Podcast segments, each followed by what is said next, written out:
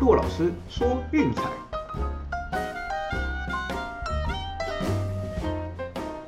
看球赛买运彩，老师教你前往拿白。大家好，我是骆老师，欢迎来到骆老师说运彩的节目。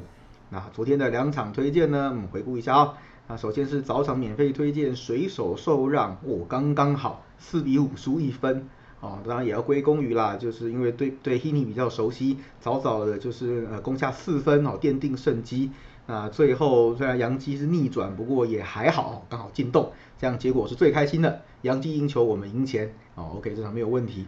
啊，至于说第二场比赛啊，哎呀，好可惜，差一点点哦，是教室的八点五大，最后打了六比二哦，差一点点，刚好在洞口没有过啊，这个就比较遗憾了。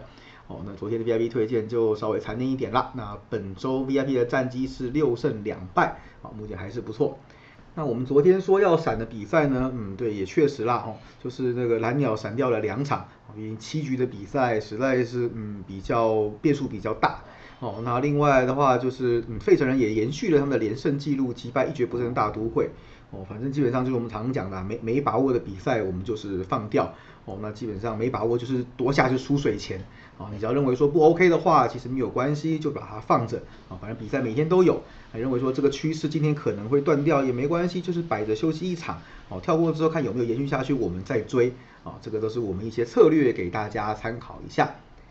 好啦，那今天是奥运的闭幕式了哦，大家也应该要准备回到美国职棒和 NBA 的怀抱啦。呃，当然啦，奥运再说一次，就是我也很鼓励大家，就是多看，因为我自己也爱看。哦，那只是说在工作上就比较郁闷，因为所有的版面都是被奥运给占据。哦，当然这是好事啦，呃，只是就是我们做这样的工作会就会稍微闷了一点点而已。哦，不过也没关系，反正四年才一次，啊，这个只是就是大家开心就好。啊，那至于说今天的免费推荐呢，选了哪一场比赛给大家？啊，我们选的是华盛顿国民对亚特兰大勇士。先发投手是 Patrick Corbin 对 Max Fried，哦，这个是一个左投大战。那现在看一下 Corbin 啦，只能说 Corbin 其实以前哇真的是哇人挡杀人佛挡杀佛的那种时代已经过去了。哦，本季真的是很糟。你看客场战绩还是有一胜五败，自责分率六点二三。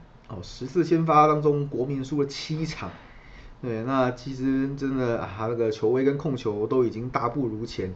啊，那尤其是最近七场比赛状况又非常的糟糕，那最近七场比赛只有一胜六败，啊，七场比赛挨了十一轰，你有没有搞错？十一轰哎，基本上快变成人肉喂球机了。那另外就是他对战勇士的表现也不是太理想，啊，已经是跨季四连败。那我想啦，现在在这种就是球团已经就是决定要放弃然后重练的阶段。哦，那他可能会得不到太多队友的火力支援啊，自己可能要嗯撑着点啦。那至于说 Freed 的话呢，嗯，其实他最近的状况其实是有点渐入佳境的啦。那主场的自责分率三点一四，哦，这当中包括有两场被打爆，一场是被马林鱼四局然后失掉了八分则是七，另一场是对国民哦三点二局失五分则是四，哦，除此之外呢，哦失分都没有超过二的。简单讲就是两场极端值拉高，还有这个数字哦，可见他在主场有多威猛哦。那当然啊，有个小小的问题就是他对勇士其实老实说投的不算太理想哦，毕竟同分区的对手对他实在是太熟悉了哦，所以说基本上他可能要赢球必须得要靠队友的火力支援才行哦。当然了，他最近近况是比较好的，那我想是有机会就是把这个部分的劣势给稍微填补一下。哦，那看完投手之后，我们来谈一谈打击啊。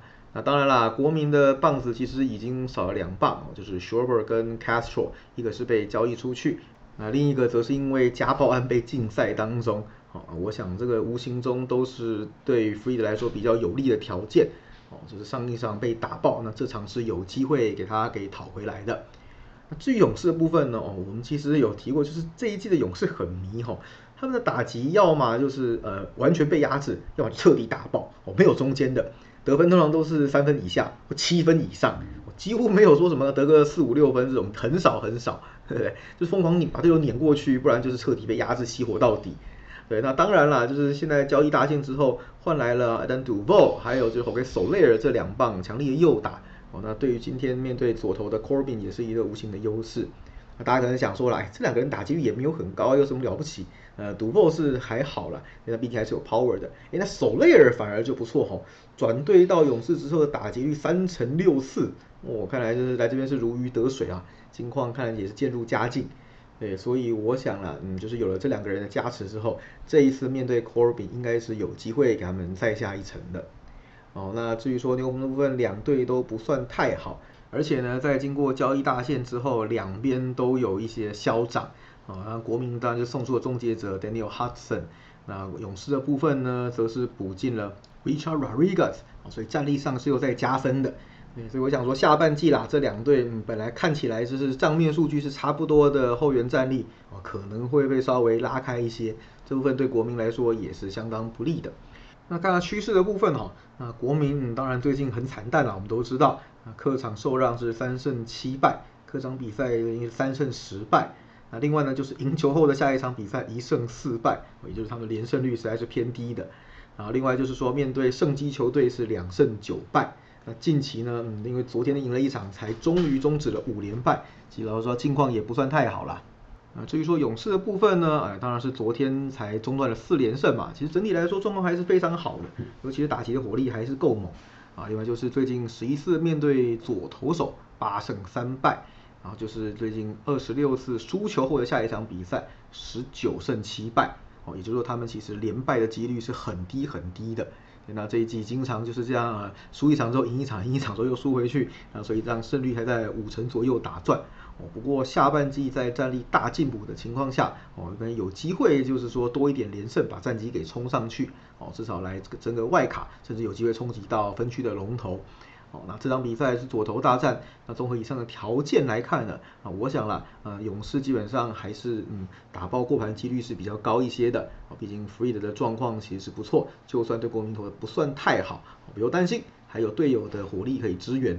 那 Corbin 的状况呢，嗯，就比较不敢恭维了。所以这场比赛我们的推荐是勇士让一点五。啊，至于说另外一场比赛，那一样了，就是晚点我们会传给 VIP 会员，也别忘记去搜讯喽。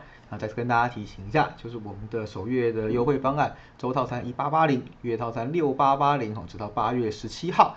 哎，那还没上车的朋友要赶快喽，有兴趣记得私讯赖洛老师，R C K Z E R 零四零二。那记得喜欢的话，也别忘记订阅并分享我们的频道，还有到粉丝团去按个赞哦。我是陆老师，我们明天见，拜拜。